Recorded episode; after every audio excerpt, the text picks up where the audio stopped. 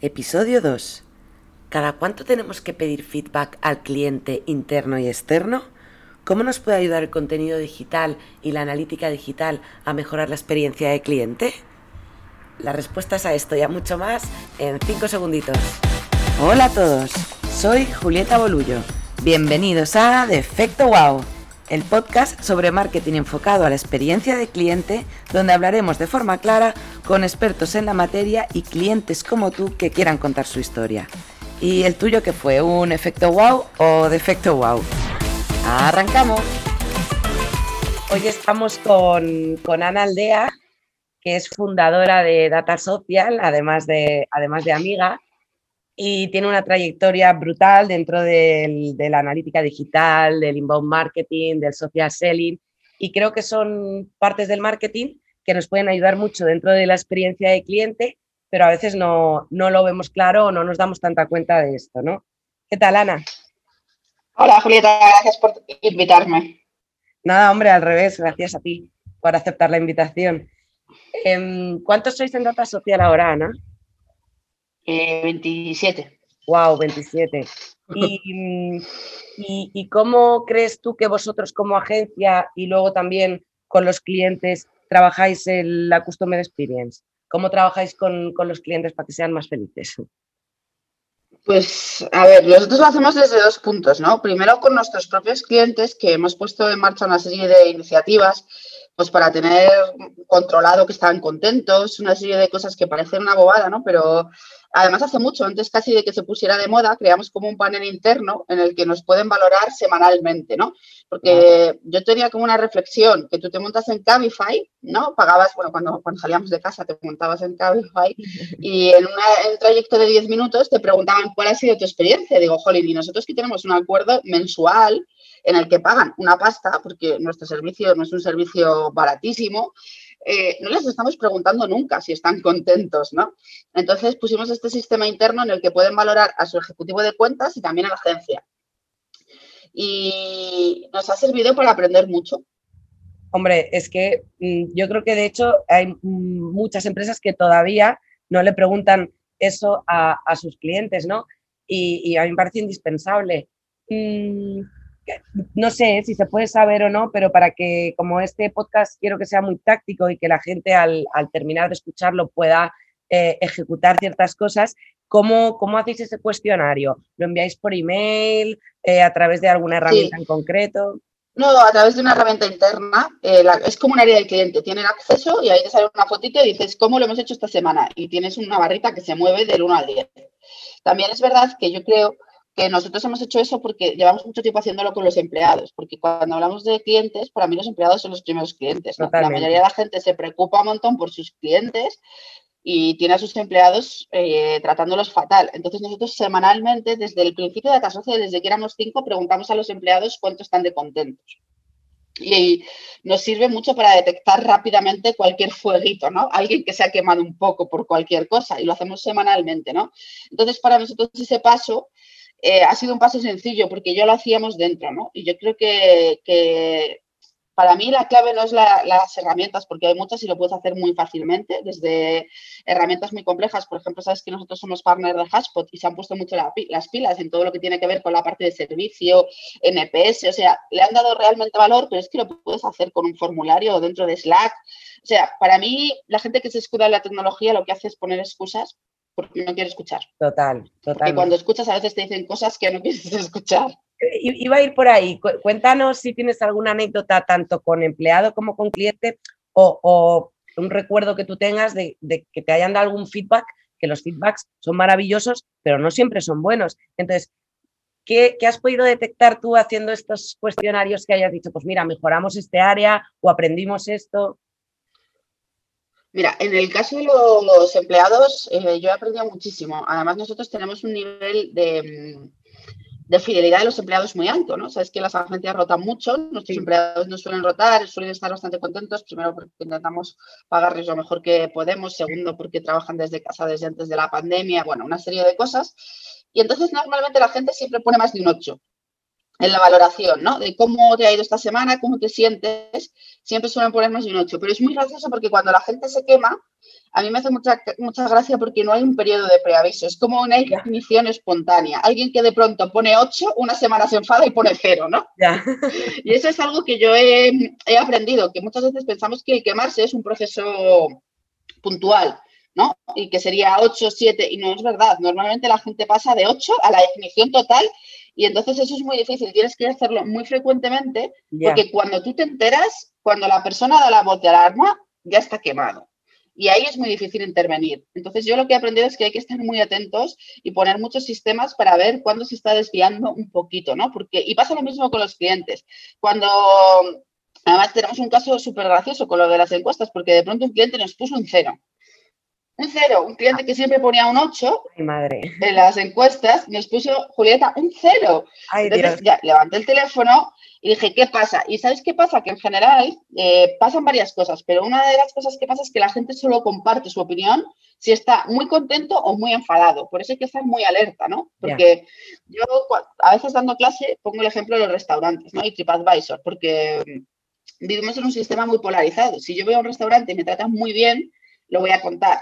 Si me tratan muy mal, lo voy a contar, pero si me tratan normal, no me veo en TripAdvisor diciendo, si la comida es normal, los camareros son correctos y el sitio es mediocre, ¿no? Y creo que en esto, con los empleados y con los clientes pasa lo mismo, que tienes que estar súper alerta, porque de pronto cuando tienes la capacidad de intervenir, puede que sea tarde, ¿no? Y a mí eso es lo que me preocupa en ambos casos, tanto con los empleados como con los clientes, porque si de pronto siempre te ponen un 8 y un día es que hay un 7, yo ahí ya levanto el teléfono y digo, oye, ¿qué está pasando? ¿Qué estamos haciendo mal? Pues nos quedamos con el dato de que hay que preguntar mucho más a menudo de lo que lo hacemos. Vale, Ana, y por ejemplo, vosotros que trabajáis mucho temas de, contenido a nivel digital, mm, ¿cómo el contenido eh, o la comunicación que tenemos con el cliente a nivel digital puede ayudar a, que tenga una mejor experiencia, a generar mm, efectos wow, a, conectar con él para obviamente eh, ganártelo y luego fidelizarlo y mantenerlo? Pues mira, yo creo que ahí la parte de la analítica eh, ayuda mucho y ayuda mucho por una razón. Yo siempre me río porque, y, empezando por nosotros mismos, ¿no? Nosotros en Data Social, casi todo el mundo eh, vemos todo desde nuestra propia perspectiva. Yo siempre me río porque es como el pitufarás, ¿no? Todo es tu mundo, vives en un mundo pequeñito y todo lo ves desde tu perspectiva. Y eso les pasa a las marcas. Les pasa muchas veces que están obsesionados con lo que a ellos les preocupa y no escuchan lo que les preocupa a los clientes. Entonces, muchas veces haciendo, por ejemplo, un análisis de redes sociales, puedes ver qué territorios le preocupan a tus clientes, porque igual tú, por ejemplo, un caso eh, reciente, tú estás súper obsesionado con la innovación porque eres un electrodoméstico y a la gente le da igual que la lavadora sea innovadora. Lo que le pregunta a la gente, lo que le molesta es que no sea silenciosa. Y fíjate, eso es una innovación, pero si la vendes por no vas a escuchar tu lavadora, a la gente le interesa. Si lo vendes como la última innovación en el mundo de las lavadoras, me da una pereza que digo, pero también qué me importa quién no ves con las lavadoras, ¿no? Entonces creo que muchas veces lo pensamos desde nuestra propia perspectiva. Lo que le pasa a esa marca de electrodomésticos es que para ellos están todo el rato hablando de innovación. Entonces, hacia afuera proyectan lo mismo que hacia adentro. Cuando lo que hay que hacer hacia afuera es escuchar. ¿Qué le preocupa a la gente? La lavadora con la que, mm, ¿sabes? No va a despertar a tu hijo por la noche. Y es lo mismo, pero creo que eso es una de las cosas que yo he aprendido, ¿no? Que a veces hay que escuchar a los, a los clientes, a los usuarios, para entender cómo lo mismo que te puede preocupar a ti lo puedes llevar a su terreno, ¿no? Entonces, creo que esa es una labor que pocas marcas hacen durante mucho tiempo. Era muy caro, muy, muy caro, ¿no? Hacer un, estudio de, de qué le preocupaba a los usuarios, pues que hoy en día con redes sociales es facilísimo. Tú puedes saber por qué están descontentos con Vodafone si eres Movistar solo con hacer una búsqueda en redes sociales tienes esa información accesible, ¿no? Entonces yo creo que, hablamos mucho de ello, pero realmente las marcas todavía no le están sacando el partido que podrían a esos datos.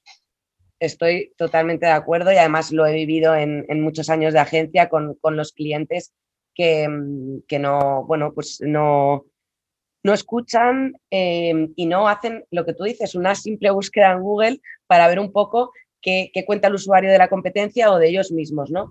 Pero además de, esas técnicas em, mm, más sencillas, ¿hay alguna herramienta o que tú conozcas o que nos, nos puedas indicar para poder escuchar dentro del social, de, las redes sociales? Es decir, eh, yo conozco Epsilon, GraphText, pero es verdad que son herramientas que al final a lo mejor una pyme pues, pues no se puede permitir. O sí, porque ya hablaremos en otros episodios del, del ROI que tiene la experiencia de cliente, porque al final haces una inversión que luego te va a traer mucho más dinero. Pero bueno, para empezar, eh, ¿qué, formas o qué, le recomiendas tú a la gente que haga para escuchar, aunque sean técnicas un poco de guerrilla? A ver, lo más fácil es hacer una búsqueda en Google o en, o en Twitter con el search. Eso lo puede hacer cualquiera. Luego, nosotros trabajamos con dos herramientas muchísimo, que además son dos herramientas españolas, que son Attribus y Will of Roy, que tienen unos costes que cualquier empresa realmente puede asumir, ¿no? Pero de verdad yo creo que no es un problema de tecnología, es un problema de cultura, ¿no? De querer escuchar, de querer qué le pasa. Y además igual me meto en un terreno filosófico, ¿no? Pero creo que es un problema de que no somos capaces de escuchar activamente, de verdad. De saber qué estoy haciendo mal y cómo lo puedo hacer mejor.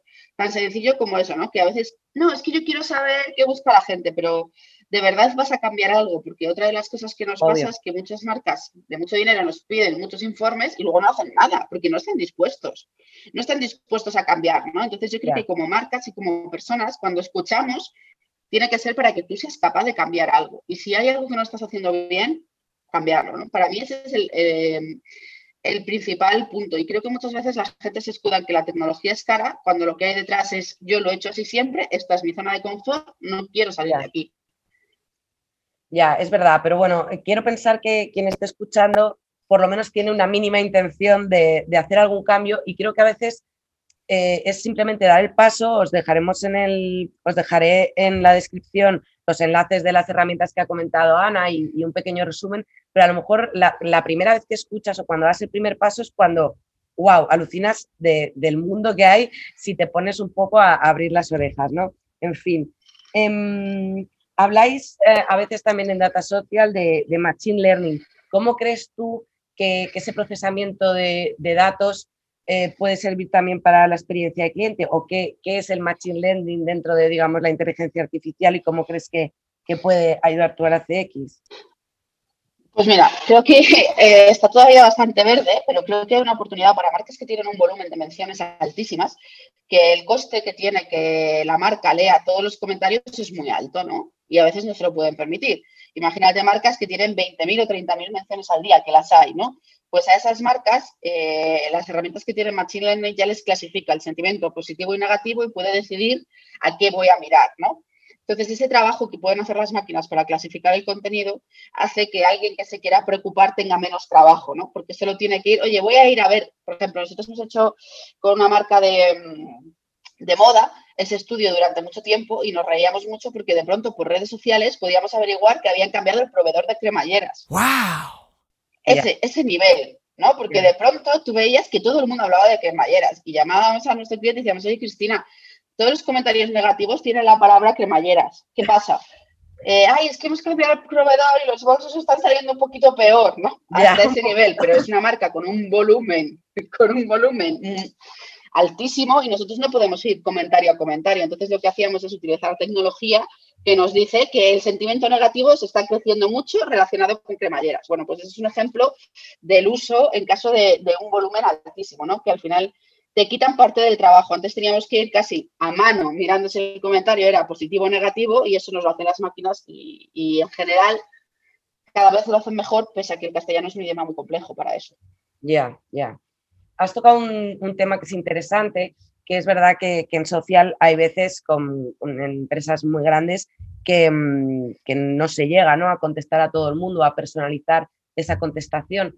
En cambio, yo creo que, mm, además de utilizar esas herramientas para, ver el sentiment de lo que está pasando y detectar un problema gordo, sí que deberíamos encontrar alguna solución, no lo sé, eh, poner 10 community managers o algo para, para poder personalizar esas respuestas y poder hablar con ellos, ¿no? Pero mm, no sé cómo, cómo ves tú el tema. Y luego, mm, hablando ya de un poco atención al cliente, porque al final contestar a esos comentarios no deja de ser otra cosa que atención al cliente, te quería preguntar tu opinión sobre mm, la atención al cliente en WhatsApp, en Facebook Messenger, en bots. No sé si vosotros habéis trabajado algo de eso o si lo hacéis en Data Social o lo habéis hecho con algún con algún cliente y también pues cuál es tu opinión y, luego ya iremos terminando, que ya, ya han pasado Pues mira, Nosotros hacemos eso muchísimo. De hecho, es uno de los servicios que más ha crecido en el último tiempo y es que de alguna manera nos hemos convertido como una especie de call center social.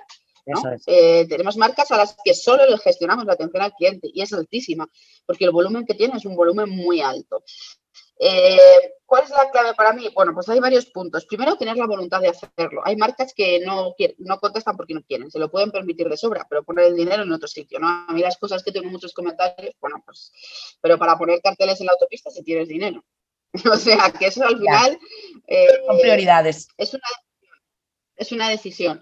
Creo que cada vez más marcas se lo están tomando en serio, porque al final el hecho de que pueda resolver incidencias incluso luego rebaja el coste, porque una incidencia por redes suele ser más, más barata que una incidencia por, call center, ¿no? Eso es una de las, de las claves. Y nosotros ahí gestionamos un montón de, de canales. ¿Cómo lo hacemos? Pues depende, hay bastantes herramientas, ¿no? Depende del enfoque. Para mí la clave es que tengamos todos los datos disponibles y que sepas si alguien ha contestado por otro canal, porque ese es el problema que tienen algunos, ¿no? Que de pronto eh, alguien contesta WhatsApp, alguien contesta redes. Primero tienes un problema con el tono de voz. Y, por ejemplo, antes hablaba, el, ejemplo de las operadoras es el mejor ejemplo, ¿no? Si yo escribo a la telefónica por Twitter, son súper coleguitas míos, y si les llamo por teléfono me tratan de usted. Ya. O sea, ya, la multicanal. problema de voz. Ya. Brutal. Muy grande. Entonces yo creo que, hay muchas herramientas que están para eso. Eh, el problema suele ser Instagram, que ha crecido mucho la atención al cliente en Instagram y la mayoría de herramientas se conectan mal con Instagram, pero nosotros trabajamos, por ejemplo, con Freshdesk, con Zendesk, con todos los que llevan Desk de apellido, que hay una gran familia o con Intercom. Intercom es una solución muy buena y Hashpot eh, se ha convertido en una alternativa. Muchos clientes con los que trabajamos con Hashpot, pues la parte de chatbot la tiene muy bien resuelta y ahora la parte de, atención al cliente, bueno, no es que esté muy bien resuelta porque es el último hub que se ha incorporado a Hashpot, pero cada vez está siendo mejor, ¿no? Entonces yo creo que, que eso está en el foco de casi todas las empresas serias, el cómo gestionamos mejor a los clientes y cómo gestionamos esa omnicanalidad desde un punto en el que tengamos todos los datos, porque si no, no tiene sentido. Totalmente, totalmente de acuerdo, un, buen punto. Bueno, Ana, pues, pues ya para terminar, em, ¿algún consejo para, las marcas que digan, venga, va, me voy a poner, me voy a poner a, eh, me voy a meter en este berenjenal ¿no? de la experiencia de cliente? Que, como digo siempre, creo que incluye un montón de, áreas del marketing, pero ¿por dónde a lo mejor empezar o, o cómo arrancar? Pues mira, eh, voy a dar un consejo que igual no es el que esperabas, pero creo que, es que ya están metidas. Todas, todos tenemos experiencia de clientes. Entonces, creo que el momento es el momento de ser consciente y decir, bueno, esto o lo gestiono o no voy a controlar lo que los clientes piensan de mí. Pero aunque no pongas el foco en la experiencia del cliente, tu cliente tiene una experiencia contigo, ¿no? Entonces, para mí creo que es un punto más de, ser honestos y decir, oye, voy a ocupar, eh, voy a ocuparme de este elefante que tengo en el armario, que no me estoy haciendo cargo de él. Y creo que es un momento en el que todos en algún momento dices, oye, me voy a hacer cargo de esto, pero porque no te ocupes, no va a dejar de estar el elefante en el armario, ¿eh? Totalmente, totalmente. Bueno, os dejaré en la descripción también el enlace a, las redes de Ana y a su empresa y todo un poquito lo que hemos comentado. Y nada, Ana, pues muchísimas gracias, me alegro un montón de oírte y hablamos prontito. Vale. Gracias a ti, Julieta, un abrazo enorme. Muchísimas gracias por escucharnos hoy. Esto no tendría ningún sentido sin ti. La idea es que vayamos aprendiendo juntos. Me encantaría que mandases tu audio a través de la web del podcast o tu texto a julieta.bolullo.com para contarnos tu experiencia como cliente, como empleado o como profesional del sector para poder ayudarnos entre todos. Un abrazo y hasta el próximo episodio.